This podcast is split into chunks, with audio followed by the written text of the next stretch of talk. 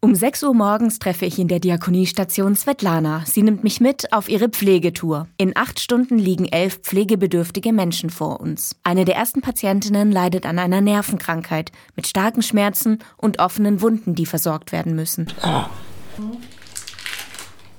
Ah ja. Geht's? Ja, jetzt. Ich mach ganz kurz. Nein, wir haben ausgemacht miteinander, dass sie es machen dürfen, dass sie muss, müssen und ich tu halt ein bisschen stöhne. Viele Patienten sind tapfer und dankbar für die Unterstützung. Es wird gelacht und in den Arm genommen. Doch ich erlebe auch, dass Svetlana nicht immer freundlich oder sogar mit großem Misstrauen behandelt wird. Sie lässt sich davon nicht irritieren, erzählt sie mir auf der Fahrt. Das Schöne ist, man fährt von Patient zu Patient. Und egal wie anstrengend ein Patient ist, hat man immer Zeit zum nächsten Patienten. A, kommt man da runter, B, kann man abschalten. Und bis man dann beim nächsten Patienten ist, ist man halt wieder wie neu.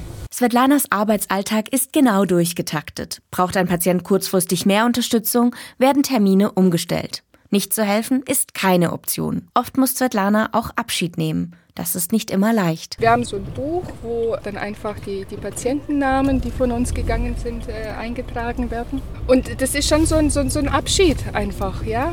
Also schon allein, man trägt es ein, der ist nicht ganz vergessen, obwohl er ja weg ist. Um 14 Uhr ist die Pflegeschicht zu Ende. Und während ich fix und alle bin, fährt Svetlana zur nächsten Schulung. Denn auch Weiterbildung gehört zu ihrem Beruf dazu.